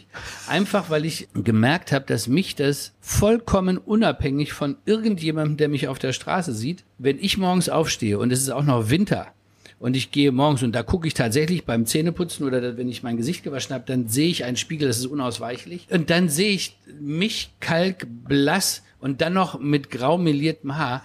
Das macht mich trübsinnig. Und dann habe ich gesagt, so, das mit dem Blond war doch super. Ich habe nur keinen Bock mehr auf dieses Blond, obwohl sehr viele Frauen einen ansprechen mit blonden Haaren, muss ich echt sagen. Ja. Es funktioniert. Und da habe ich gesagt, ich färbe mir die jetzt so, wie ich Lust habe, wie es zum Bart, der ja weiter grau wird, so wie er grau wird, wie das dazu passt, schmier mir das Zeug vorm Duschen damit rein, ein, zweimal die Woche. Das mache ich einfach für mich, damit ich morgens lieber aufstehe und nicht denke, was für ein Toastbrot guckt mich denn da an. Das mache ich für mich. Und das finde ich vollkommen legitim für jeden anderen, wenn einer sagt, ich möchte mir gerne Schlupflider wegmachen Genau, oder ich möchte ein Doppelkinn so- so ein wegmachen. bisschen Lack Soll doch wieder auftragen, Soll doch jeder ja. machen, was er will. Also es ist mir völlig schnuppe. Nee, also ich bin ja auch Und- der Letzte, der, ich hatte noch mal, ich als schwuler Mann, also ich bin der Letzte, der das verurteilt und ich bin natürlich auch offen für Aber ich glaube, alles. das hat nichts mit der geschlechtlichen glaube Orientierung schon, zu also tun, oder? na, ich glaube schon, dass das äh, ein bisschen aufweicht, dass natürlich, ähm, also schwule Männer altern ja ähnlich schwer wie Frauen. Das ist einfach Fakt. Also ich glaube, dass heterosexuelle Männer häufig entspannter sind, dass die mehr in sich ruhen. Das Thema zur Erklärung, es ist natürlich ein sehr großer Druck in dieser schwulen Szene. Da sind sie ja immer alle forever 28 und ähm, gut, das bricht jetzt auch Gott sei Dank ein bisschen auf. Aber deswegen dieser Spruch, ne, dass, dass Ja. ähm, man da schon noch mehr rauf guckt, weil das ein unglaublich eitler Markt da ist. Und ich glaube, das äh, ist, es wird jetzt auch bei den heterosexuellen Männern Also schlimmer. Durch sagen, Tinder, dass- also durch, durch das die ganzen jetzt, ich kann das bei den Instagram-Gedöns. Schwulen ne? nicht beurteilen. Ich kann nur bei Hetero sagen, ja, ja. Ich Wird- kenne kaum einen Mann, der das toll findet, dass er eine Wampe kriegt. Es gibt welche, die lassen sich dann gehen und geben auf. Und sagen, das ist that's me. Und, So, ne? ja, und machen ein T-Shirt an, dieser Bauch wurde von Bier geformt. Äh, Da ist ja natürlich alles im Eimer, muss man sagen. Aber ich glaube, Männer, die dann schütteres Haar kriegen und Ja. eine Glatze, dann sagen die Frauen immer, ja, das ist ja für dich toll und ihr altert alle wie George Clooney. Das halte ich auch für Quatsch. Ich glaube, viele Männer finden das genauso Auch blöd genau. wie Frauen. Wie gehst du mit dem unguten Gefühl um, dass die Zeit, die einem bleibt, weniger wird? Also wir sind beide über 50 und ich glaube auch bei, also bei mir ging es am 50. Geburtstag so, ja, also ich habe jetzt schon weit mehr als die Hälfte um. Ja. Also ähm, meine, Frauen haben ja eine höhere Lebenserwartung. Ja. Ich glaube, die Mädchen, die heute geboren werden, die haben sogar eine ziemlich große Chance, 100 zu werden, aber unser eins wird das wahrscheinlich nicht mehr schaffen. Nimmt man das auch ein bisschen mit Ironie, mit Humor oder, oder musst du auch mal da schlucken, wenn man dann merkt, hey, das ist ist gar nicht mehr so viel. Also ich hoffe, ich habe jetzt noch 20, 30 tolle Jahre und dann kann man mit 80 plus vielleicht auch noch was, aber das, da geht ja was im Kopf in einem Ja. vor. Ne? Also Das ist, ich glaube, das ist natürlich auch, passt ja voll zu der Lack ist ab und äh, wie geht man damit um, dass der Körper verfällt, dass man auch, man merkt, man vergisst mehr Sachen, man erinnert sich nicht mehr an die ganzen Namen und allen Kram. Ich finde es ganz schwer und sehr schwankend, die Stimmung, wie man damit umgeht. Ich glaube, wenn man es schafft, also jeder andere Gedanke als das als vollkommen natürlich und selbstverständlich zu empfinden, ist ja Schwachsinn. Also zu sagen, 50 ist das neue 30, ist super, kann man machen. Trotzdem ist der Meniskus mit 50 kaputter und heilt nicht so gut wie mit 30. Und die Haut ist auch nicht mehr so, so elastisch. Da kann man sich straffen ne? und machen und färben. Das ändert alles nicht. Die Nein. Zelle ist einfach Absolut. älter und das wird sie dir auch früher oder später zeigen. Und die, die bis irgendwie 80 sich vormachen, das wäre nicht so, die erwachen dann vielleicht. Vielleicht ist es aber auch pfiffig. Ich weiß es nicht. Ich lebe schon immer damit. Ich habe mich ja früher auch sehr viel mit Buddhismus beschäftigt und mit Religion sowieso und habe geforscht, erforscht für mich, wo ist da was möglich, um da eine andere Perspektive zuzukriegen. Ich bin völlig gegen jede Religion inzwischen und habe auch im Buddhismus, das ist schön, dass sie glauben, sie werden alle wiedergeboren. Mir hilft es nicht weiter und ich finde das immer wieder jeden Tag eine neue Herausforderung, damit umzugehen, zumal wenn man auch jüngere Kinder noch hat und du weißt, ich bin 70, wenn der Abi macht mhm. oder 69. Mhm. Und das finde ich ist eine eine schwierige Perspektive, weil ich möchte ja den, auch dem jüngsten Kind das Gleiche geben als mhm. Vater wie dem Ältesten. Und mhm. äh, deswegen ist es eine große Herausforderung, sich wirklich fit zu halten, zu sagen, ich kann dich genauso auf den Schultern durch den Wald tragen wie die anderen und äh, spiele mit dir Fußball und so. Aber ich glaube, das ist das Thema, woran die komplette Menschheit ihr ganzes Leben knappst. Wie gehe ich damit um, dass mir das im Gegensatz zu meinem Hund bewusst ist, dass ab jetzt die Zeit knapper wird? Ganz genau. Ja, es ist ein, eigentlich ein Thema für einen eigenen Podcast. Also ich, man soll natürlich aber auch dabei nicht vergessen, im Hier und Jetzt zu leben, also das Leben zu Komplett. genießen. Ne? Also immer diesen Komplett. Kopf sich da voll zu knallen. Trotzdem eine noch etwas schwere Frage. Auch die Endlichkeit des Lebens ist ja ein Thema, was wir immer am liebsten von uns weisen, von uns verd also verdrängen möchten. Aber wir wissen, es kann auch schneller, als uns Liebes zu Ende gehen. Ja. Also denkst du da manchmal drüber nach oder ist das dir zu düster und du sagst, äh, was kommt, das kommt, aber ich möchte das hier und jetzt mit meinen Kindern, mit meiner Frau, mit meinem Beruf, den ich so liebe, genießen und nicht immer so trübe Gedanken im Kopf haben. Ja, aber oder? genau, weil man diese trüben Gedanken ja hat, genießt man ja das hier und jetzt. Also so geht's mir zumindest. Und es wird uns ja klar durch die Medien jetzt nochmal sehr viel schneller, sehr häufig vorgeführt, wie unerwartet und schnell in welchem Alter das jeden von uns treffen kann. Das ist mir leider oder vielleicht auch Gott sagen, ich weiß nicht, schon mein ganzes Leben lang präsent. Und ich glaube, ich lebe eigentlich jeden Tag so, nicht immer mit dem Wissen, als ob es der letzte wäre, aber ich verschiebe überhaupt nichts auf morgen. Ich mhm. denke bei nichts, ach, war das früher toll und guck mir alte Fotos an und sag, guck mal, weißt du noch, das ist Vergangenheit für mich. Mhm. Deswegen sind wir alle so, wie wir jetzt sind, weil es das gegeben hat. Da schwelge ich gar nicht drin. Und ich sage auch nicht, ich möchte später mal dies oder das, wenn ich was machen möchte, dann mache ich das heute. Dann mache ich das mit jeder Konsequenz. Wenn ich heute eine Party feiern will, dann feiere ich die richtig. Und wenn ich heute gesund leben will, dann esse ich heute halt nur Müsli und gehe nur joggen und fühle mich wahnsinnig gut und gesund. Und morgen mache ich vielleicht wieder das Gegenteil. Ich bin überhaupt nicht jemand, der in irgendeiner anderen Zeit lebt oder denkt als genau im Hier und Jetzt, Schön. in der vollkommenen Gewissheit, wir wissen alle nicht, was in der nächsten Sekunde ist und damit finde ich, muss jeder für sich einen Weg finden, umzugehen und ich versuche halt jede Sekunde, jeden Tag zu genießen. Demnach planst du auch nicht so gerne voraus. Es gibt ja Menschen, die haben so ganz klare Nein. Visionen und sagen, ich möchte gerne in zehn Jahren das und das erreicht haben und äh, das. Also ich meine, du hast ja nun schon sehr viel erreicht, aber die haben, die schauen sehr gerne auch weit voraus und sagen, ja, in zehn Jahren sitze ich dann noch also, in, äh, keine Ahnung, in, auf einer Südseeinsel. mit für meine Frau ist es zum Verzweifeln, weil ich nicht mal Urlaub mitplanen will. Und sie sagt, wollen wir nicht jetzt in den Skiferien? Da denke ich, oh mein Gott, in den Skiferien. Die sind im Februar. Jetzt ist Dezember. Lass uns doch mal gucken, was im Januar ist. Sagte, kriegen wir keine Flüge oder kein Hotel oder was weiß ich. Ich mag das überhaupt nicht, in die Zukunft zu planen, sondern ich versuche halt, wenn ich jetzt ein Buch schreibe, dann weiß ich klar, im Moment, ich weiß, mein Abgabetermin ist März. Ich möchte, also du bist ja dabei, ein neues Buch zu genau. schreiben, ne? Und das können wir uns auch freuen auch. Also dann nächstes Jahr gibt es auf jeden Fall ja. was Neues. Ja, also zur nächsten Buchmesse wird, wenn alles so läuft, wie es geplant ist, wird ein, das neue Buch da sein. Super. Und das heißt, ich arbeite sehr intensiv an den Projekten, aber das mache ich, klar, mit dem Ziel, ich weiß, die Serie oder die Werbung, die werde ich dann drehen, das werde ich bis mhm. dahin abgeben. Mhm. Da habe ich ja auch einige Leute, mit denen ich äh, eng zusammenarbeite. Das heißt, da setzen wir uns natürlich, äh, gibt es eine Timeline, wo was erfüllt sein muss. Aber ich tue alles, also ich lebe immer von einem Moment zum nächsten und gucke, jetzt habe ich dies gemacht, jetzt mache ich das. Ich langweile mich nie. Ich habe dauernd was zu tun und es macht mir halt alles eigentlich Spaß, weil ich eben nur die Sachen mache, auf die ich Bock habe. Bist du ein Bewahrer? Möchtest du am liebsten, dass alles so bleibt, wie es ist? Oder ähm, bist du dir auch sehr darüber bewusst, dass das Leben eben doch ein, ein Fluss ist, der auch manchmal Ecken, also nicht Ecken, der hat, hat Windungen, Kurven, es geht auch mal ein bisschen rauf, ein bisschen runter. Aber wir alle, glaube ich, möchten ja auch Dinge bewahren. Aber wie siehst du das so? Also auf, wenn du auf dein Leben bisher zurückblickst, ist, bist du ein Bewahrer oder eher ein Mensch, der auch Also es ist sehr lustig, weil meine Oma hat immer gesagt, bleib so wie du bist. Und meine Mutter hat, um, hat gesagt, um Gottes Willen, nein. Bitte bleib nicht so wie du bist, sondern entwickel dich weiter. Und ja, ist ja auch wichtig. Klar, das ne? finde ich äh, absolut. Also ich glaube, nichts bleibt so wie es ist. Ich hoffe, dass ich mit den Menschen, die ich liebe, lange zusammenbleiben kann. Das ist für mich natürlich sehr, sehr wichtig. Aber Erstens glaube ich an gar nichts, sondern ich lasse mich andauernd überraschen. Ich versuche die Dinge, die ich leiten, lenken kann, so zu beeinflussen, dass sie in diesem Wunsch, dass wir eine, eine gute Zeit gemeinsam möglichst lange auf dieser Erde haben, das versuche ich zu tun. Ich weiß auch, ob meiner äh, Machtlosigkeit, die ist mir sehr, sehr wohl bewusst. Und ich bin aber überhaupt keiner, der an, also zum Beispiel an materiellen Dingen hänge ich gar nicht, absolut null. Ja, es gibt Sachen, die mag ich total gern und ich, ich bin permanent unterwegs und gucke mir die, im Moment bin ich total scharf auf einen neuen Staubsauger für meine Werkstatt und kann mir zwischen der Arbeit, kann ich mit großem Vergnügen, wenn alle im Bett sind, dann google ich noch eine halb, halbe Stunde die Saugklassen von Staubsaugern, was für Staubgrößen die saugen, damit ich für die Werkstatt einen neuen Sauger. Das macht mir total Spaß, mich damit zu beschäftigen. Aber wenn ich keinen Sauger habe, bin ich genauso glücklich wie vorher. Das ist ein reiner Spaß, dass ich sage, ey, das macht so also mit ein paar Kumpels so, die alle irgendwie werken und jeder sagt, oh, ich habe die neue, was weiß ich was, Tauchkreissäge. Und das macht einfach einfach Spaß, aber ich muss das nicht haben. Und wenn ich das alles nicht habe, dann tut das meinem Glück keinen Abbruch.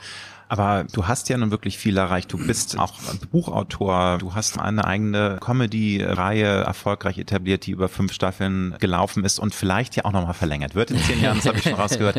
Aber hast du noch irgendwie so einen ganz großen Traum? Ich meine, klar, wir alle haben ja Träume und es ist auch nicht immer leicht, alles umzusetzen. Aber ist da noch irgendwas, wo du sagst, doch, da, das, ich plane nicht gerne die Zukunft, aber das, da hätte ich schon Bock drauf?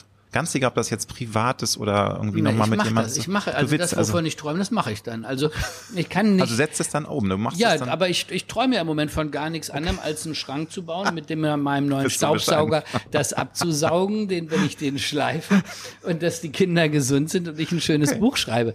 Und wenn dann natürlich, ich fand es immer so, am Theater gab es das natürlich, da hat man gesagt, hm. in dem und dem Alter möchte ich zum Beispiel spielen Endstation Sehnsucht. Hm. Oder hm. da weiß man ja, was es so gibt gibt, dann weiß man, dafür bin ich jetzt zu jung oder dafür bin ich schon zu alt. Beim Film weiß man ja nicht, ob morgen einer anruft und sagt, das wäre total toll, wenn du bei mir in dem und dem Film mitspielst. Das war früher natürlich viel, viel mehr, als so plötzlich Überraschungsanrufe kamen und Sepp Filzmeier ruft an und sagt, Kai, wir machen die Gustav. Jo magst du einen Kapitän spielen? Du sagst, ja, Sepp, ich bin da, ich spiele den Kapitän. So herrlich. Inzwischen ist es wirklich so, dass ich so glücklich bin über das, was ich mir selber schreiben und machen kann, mhm. dass ich im Moment lebe ich von Kapitel zu Kapitel in meinem Buch. Manchmal wache ich morgens auf, weiß überhaupt nicht, was an diesem Buch am nächsten Tag passiert. Und dann komme ich abends aus dem Büro und bin völlig beseelt, weil es hat sich wie von selbst geschrieben. Mir ist beim Joggen was eingefallen oder ich google und recherchiere dann auch ganz viel, wenn ich weiß, das und das Thema ist das nächste. Und plötzlich hat man so einen zündenden Gedanken. Aber es gibt nichts, wo ich so sage, ach, das, das muss ich haben oder so, sondern es sind Sachen, die passieren dann und dann bin ich, freue ich mich da drauf, aber ich habe nicht, ich habe keinen Plan. Aber also finde ich toll, das hört sich für mich sehr inspirierend an, weil also ich, ich spüre ja auch mit jedem Satz, den du sprichst, dass du einfach glücklich bist und dass du richtig Lust hast und dass du alles genießt, was du tust und das ist ja ein ja. Geschenk, dass man das auch so bewusst empfinden kann. Viele Menschen den kannst du ja auch manchmal, die kannst du mit der Nase raufstupsen und sagen, hey, guck doch mal, wie gut es yeah, dir eigentlich geht, was yeah. du für ein tolles Leben hast und trotzdem hadern sie und sagen, ich möchte aber noch viel mehr und ich möchte dies noch erreichen, ich möchte das noch erreichen. Also ich meine, also ich habe Ehrgeiz hast du ja sicherlich, du hast du ja immer schon gehabt, du hast ja deinen Weg ähm, auch ich was erkämpft. mache, dann möchte willst, ich das gut dann bist machen. du dabei. Ne? Absolut. Also mhm. ich wollte mhm. nie so ein singender Fußballer sein. Wenn ich, als ich die Fotoausstellung gemacht habe, hieß es dann, ja, und dann für dich, also dann sagen wir natürlich, dann steht da im Presseheft der, aus dem, dem Film, sage ich, no way, ich komme da nicht hin, da hat ein Promi fotografiert, sondern ich gehe den Weg wie jeder Fotograf. Ich stelle mich da an und stelle ja, mich da ja. vor und entweder die mögen die Bilder oder nicht. Ich möchte nicht, dass ein Bild ausgestellt wird, weil die sagen, das hat der gemacht, der den Film gedreht hat. Und so geht es mir mit allem. So ist das auch ganz wichtig bei, bei dem Buch und da habe ich Gott sei Dank. Ich habe eine wunderbare Lektorin, mit der ich jetzt auch gerade das zweite Buch mache. Und Gott sei Dank bin ich mit S. Fischer, habe ich einen sehr engen Kontakt, habe da wunderbare Lektorinnen und ganz tolle Gespräche, wie wir gemeinsam weiterkommen. Und da ist in den Gesprächen auch völlig klar, es hat nur Bestand, weil es qualitativ mit seinem Umfeld mithalten kann mhm. und nicht, mhm. weil ich mir irgendwo anders Lorbeeren verdient habe, die ich jetzt da drauf packe. Also das ich gar nicht. Aber natürlich, das klingt jetzt, wenn du sagst, dass du so glücklich bist, klar. Ich bin mit ganz vielen glücklich, aber es gibt natürlich tausend Sachen, die mich genauso nerven wie jeden anderen und zu Corona-Zeiten permanent Kinder zu Hause haben, die ich liebe über alles. Aber ich möchte sie nicht den ganzen Tag am Bein haben und ich möchte auch nicht den ganzen Tag Lego spielen. Ne? Also da ist dann schon manchmal mein großes Ziel, einfach, dass alle in der Schule sind oder alle in der Kita dann macht mich das wahnsinnig glücklich. Ich kann mir natürlich denken, größte Kraftquelle sind deine Kids, ist deine Frau. Aber wenn du das mal zur Seite schiebst, was gibt dir noch im Leben Kraft? Gerade jetzt, du hast Corona erwähnt, die letzten zwei Jahre gab es immer wieder Downs. Man musste sich da wirklich zwingen, mental irgendwie ähm, oben zu bleiben, weil man einfach entgenervt war von vielen Dingen. Viele Sachen machen einen wütend traurig. Dann kommt jetzt, sind wir im, jetzt im Dezember ist die Aufzeichnung, die Ausstellung kommt ja erst später. Also nicht wundern, dass ich jetzt im Dezember rede. Aber dieses Wetter weiter. Und also wie, wie gehst du damit um? Also was sind dann deine Kraftquellen, dass du sagst, ja, das Leben ist trotzdem schön? also manchmal ist es eine Flasche Wein. Ähm, Kenne ich auch. ja, so. Ich weiß es ehrlich gesagt gar nicht. Ich habe nicht sowas. Mhm. Also meine Frau und die Kinder, die sind ja nicht nur Kraftspender, die rauben ja auch Kraft. Sind muss doch man Energievampire. Muss man ganz klar sagen. Ja, ich bin oft echt geschafft, weil die alle da sind. Alle wollen so, was. so sehr ich sie alle liebe.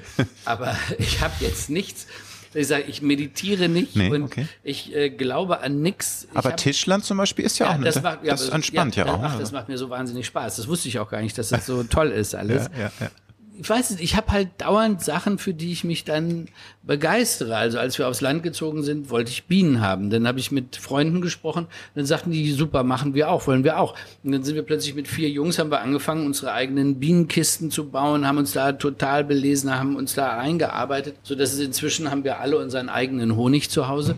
Und wir sind Hobbyimker, finde ich großartig. Super, ja. also ähm, und so sind immer wieder neue Sachen, die plötzlich so aus dem Nichts kommen. Ich bin den ganzen Sommer auf dem Wasser, liebe das und dann sitze ich auf dem Boot und schreibe und dann freue ich mich, wenn ein Eisvogel vorbeikommt, dann schnappe ich mein Fernglas und beobachte, solange der da ist, den Eisvogel und schreibe dann halt nicht, weil ich denke, mein Gott, wie geil ist das? Mhm. das ja, aber ich habe jetzt nicht irgendein System oder also du hast nicht die fünf Minuten, ähm, wie du schon sagst, ähm, also Yoga machst du nicht, du machst auch keine Meditation. Das ist ja manchmal so ein Klischee-Antwort, dass, das, ja. dass das so die kleinen Kraftkicks sind, aber gar nicht. Ne? Also ich schlafe halt total ungern, deswegen ja. relativ kurz. Das sagen manche, ja, du müsstest mal so Mittagsschlaf. Ich sage, wenn ich einen Mittagsschlaf mache, dann würde ich Stimmt. abends nie ins Bett kommen, würde ich dann nie wieder hingehen. Ja. Also ich muss mich einfach, ich muss musste es lernen. Also mhm. Freunde von uns zum Beispiel, ist meine Klischee-Geschichte, die haben sogar einen Mittagsschlaf gemacht, als ihre Kinder bei ihnen im Haus Kindergeburtstag gefeiert haben, in der Wohnung. Wo ich gedacht habe, hä, wenn meine Kinder Kindergeburtstag feiern, dann bin ich zwei Tage vorher fertig und zwei Tage danach, weil das so viel Hassel ist. Und die machen währenddessen noch einen Mittagsschlaf. Und ich bin halt nie so entspannt, sondern ich bin halt immer on the run. Ich habe äh, dies zu tun und das zu tun, dann renne ich von da nach da. Und das ist für die Familie oft auch nervig, weil ich natürlich, ich sitze nie so da und sag so, was wollen wir denn heute alle machen? Ihr Lieben. Sondern ich denke, hoffentlich weiß jeder, was, was er machen will, damit ich dann auch das machen kann, was ich machen will. Und manchmal ist das mit denen zusammen und ich kann auch drei Stunden Lego basteln oder ein Buch vorlesen oder eine Fahrradtour mal machen. Ja. Aber eigentlich will ich dauernd noch irgendwas anderes machen zu dem Thema Kinder und Zukunft. Ich habe noch eine sehr gute Erinnerung, unser letztes Gespräch, wie auch informiert du bist, wie sehr du dich mit Themen beschäftigst. Ich fand es auch fand sehr spannend, auch mit deiner Einstellung zur Religion, dass du da sehr groß, dass du an nichts glaubst. Und ich fand das aber toll, was du mir damals erzählt hast. Ich will das jetzt, ist jetzt doof, weil Menschen, die es nicht gehört oder gelesen haben, die wissen nicht, worüber ich rede. Aber da du ja so offen bist und auch viele Dinge aufsaugst und auch ähm, viele Dinge kritisch hinterfragst, machst du dir dann manchmal auch wahnsinnige Sorgen, gerade wo du Papa von drei Kindern bist, kriegt es die Menschheit auf die Reihe oder ist man da auch am Verdrängen? Weil das ist ja immer so ein Auf und Ab. Manchmal denkt man, ja, das wird schon irgendwie die Menschen, Evolution wird es richten, wir werden alle irgendwie uns neu erfinden, wir kriegen das zusammen hin. Manchmal denkst du auch, mein Gott, was soll in 20, 30 Jahren eigentlich sein mit dieser Welt? Ja, also, also ich, das ist, ähm, man darf heutzutage, ich finde, ich, ich stokel schon rum, weil in dem mhm. Moment, wo man nicht sagt, Umweltschutz ist alles, ähm, ist man ja schon ein Arsch heutzutage. Ich glaube, äh, Umweltschutz ist wahnsinnig wichtig.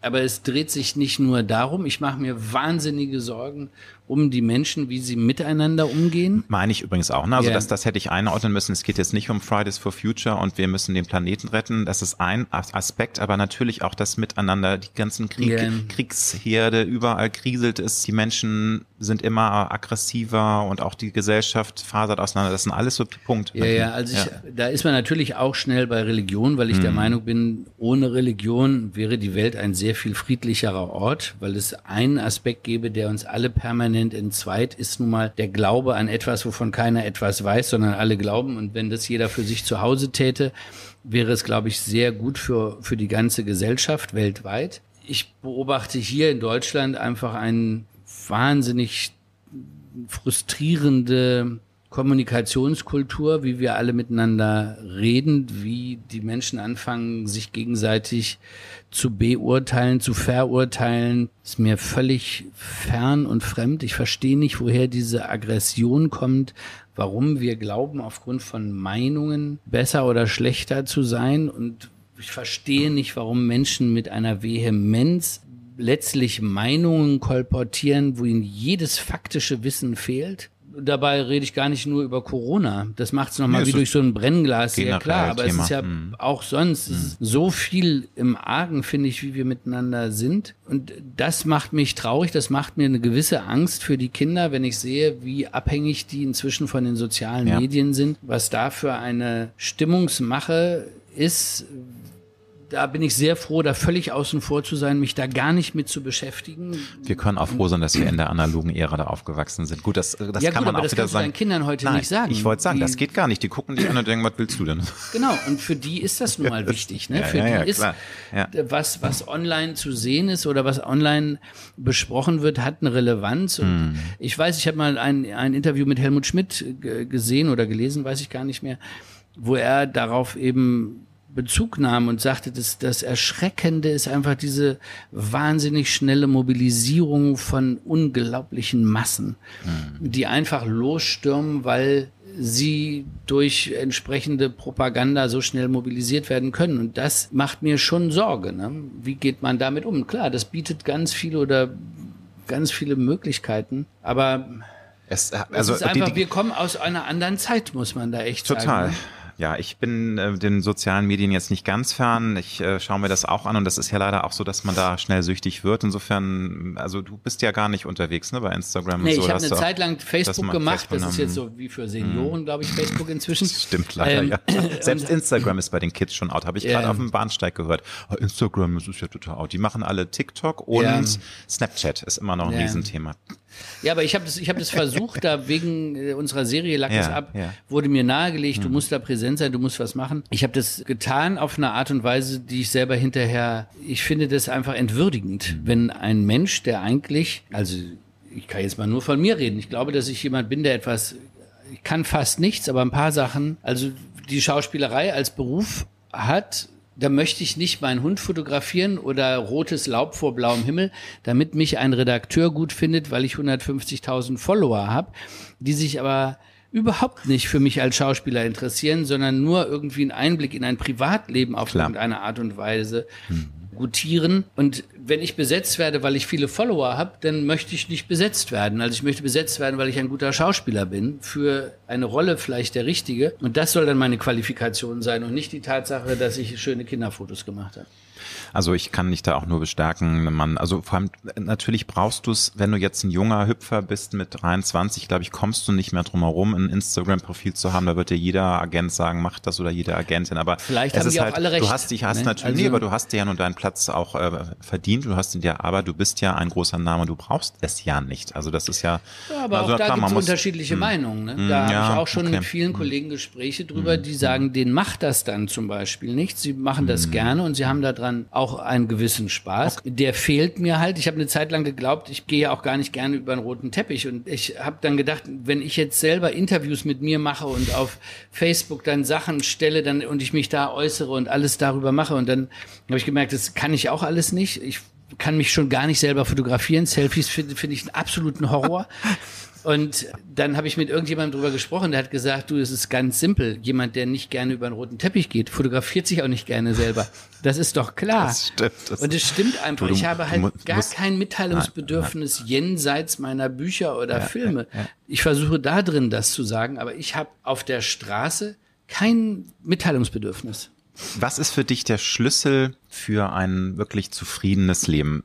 Äh, ich glaube, es wäre der Versuch, möglichst eins zu sein mit der, der Natur sozusagen. Also, dass man diesen, diesen Dualismus, den es ja in verschiedenen Formen gibt, überwindet, den Dualismus zwischen Körper und Geist, den Dualismus zwischen sich als Mensch und der Natur außerhalb. Wenn man das überwindet und mehr sagt, ich bin ein Teil dessen, glaube ich, ist das ein, ein großer Schritt. Der nächste wäre für mich eigentlich jedes vergleichen zu lassen nie zu gucken, was macht der, wieso hat der die Rolle gekriegt und nicht ich. Also in dem Moment, wo man sowas anfängt, hat man verloren. Da gibt es doch den Spruch, des Glückes Tod ist der Vergleich. Ach ja? Siehst du, den ja. kannte ich nicht ja, mal, aber das Also halt, nicht ein Spruch, es ist einfach nur ein Satz, ein wahrer Satz. Ja, genau. Also, und das ist natürlich, was den jungen Menschen wahnsinnig schwer gemacht wird heutzutage, weil sie ich leben in einer, Media, in, in den sozialen Netzwerken sind sie einem permanenten Vergleichsdruck ausgesetzt, was ich furchtbar Heftig, finde. Also ich habe für mich immer gedacht, also wenn meine Kinder eines Tages denken, das ist wir hatten einen guten Vater, ist mir das zehnmal mehr wert, als ich habe zehn Filmpreise im Koffer. Aber ich weiß es auch nicht. Ich versuche auch jeden Tag wieder glücklich zu werden. Und wie gesagt, manchmal ist es eine Flasche Rotwein, die das tut. Oder klappt auch nicht jeden Zigarre. Tag. Ne? Also und ich es meine, klappt nicht jeden manchmal Tag. hat man auch einen richtigen Scheißtag, wo man Absolut. sagt, tot, Klappe zu, ne? Nächster Tag, nächster Versuch. Absolut. Ja. Hast du ein Lebenskredo? Also wenn, dann ist es äh, das, egal was ich tue, dass es nie auf Kosten anderer geschehen dürfte also ich habe mich selber auch hundertmal neu erfunden, habe gesagt, ich bin jetzt der Dokumentarfilmer, dann war ich der Fotograf, dann bin ich Autor, dann bin ich Schauspieler. Ich glaube, das ist, ich, es gibt dafür nicht einen Satz oder so, weil ich, ich weiß einfach nur, ich hm. weiß überhaupt gar nichts. Ja, ich du weißt, mit, dass du nichts ich, weißt. Ja, so, ne, das ja, ist, ja, äh, ja. glaube ich, Einstein. Ähm, und das ist das Einzige, wo ich wirklich immer wieder hingekommen bin viele werden dann ja auch auf dieser Suche, Sinnsuche und der Auseinandersetzung, was ich ja nun auch viel hatte, sowohl mit Quantenphysik als mhm. Gehirnforschung, die kommen hinterher dann doch wieder bei Religion an, weil sie feststellen, man stößt an so viele, so schnell an so viele Grenzen. Also von daher ist dieses ich weiß, dass ich nichts weiß, ist mir schon sehr, sehr nahe, mhm. aber es hat mich noch nicht wieder in die Arme irgendeiner Religion getrieben. Ich finde das äh, sehr sympathisch, klar. Also Religion soll auch jeder selbst wissen. Ich finde es auch nicht schlimm zu glauben, solange man andere Menschen damit nicht äh, genau. schädigt. Und das Ganz ist genau. ja leider so häufig. Ich sag nur, unsere Christengeschichte ist eine äh, Anhäufung von Grausamkeiten, von Morden. Äh, Hunderttausende sind äh, gekillt worden. Es gibt andere Religionen, die sind noch ein bisschen zurückgeblieben. Da wird auch getötet ohne Ende. Also ich, äh, ja. das, das ist einfach, und das macht mich auch traurig. Und sage ich auch, da läuft irgendwas richtig schief bei dem es Thema. So, ich finde es so tragisch, ja, was da aber, passiert. Ja, ja, auch heute noch im Namen des, des eine, eines höheren Wesens, was ja Liebe und Glück alles genau. verbreiten soll, hauen sich die Menschen den Kopf an. Also ich bin da ganz bei dir, mein Lieber. Welchen guten Rat würdest du deinem 18-jährigen Ich geben mit der Erfahrung, die du heute gesammelt hast? Dem ganz jungen, wilden, hungrigen Kai.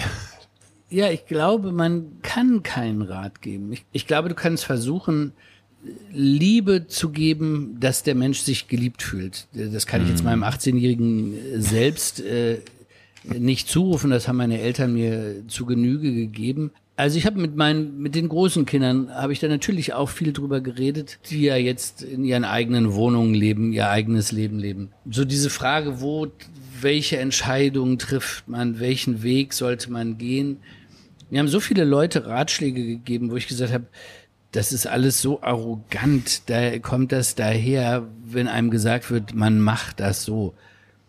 Dann habe ich festgestellt, das haben die mir auch nur gesagt, das haben die selber auch nicht gemacht. Also von daher, ich glaube einfach, der Versuch, und das kann ich mir ja rückwirkend auch nicht sagen, weil das habe ich eigentlich immer getan. Ich habe immer versucht, in dem Moment die richtige Entscheidung zu treffen. Die kann aber auch völlig falsch gewesen sein.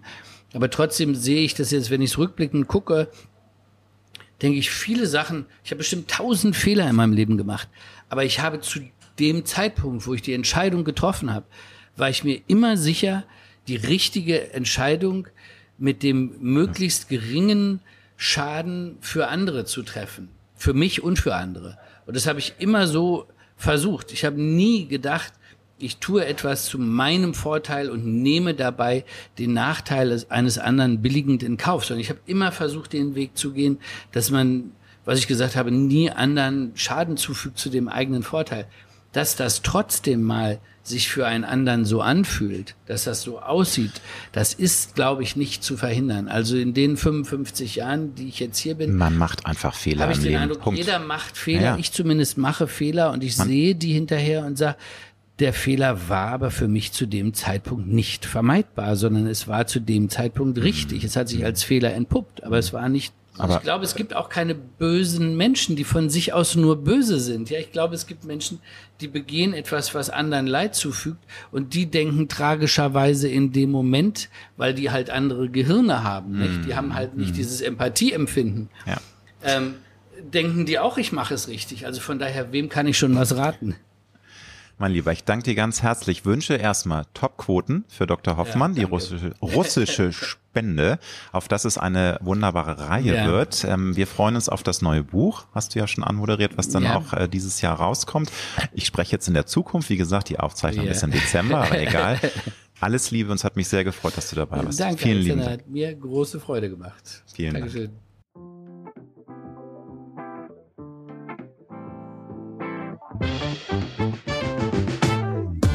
Das war Road to Glory. Wir hoffen sehr, dass es dir gefallen hat. Wenn du auch zukünftig keine Folge verpassen möchtest, dann abonniere jetzt diesen Podcast. Wir freuen uns, wenn du ihn weiterempfiehlst und auf Apple Podcast bewertest.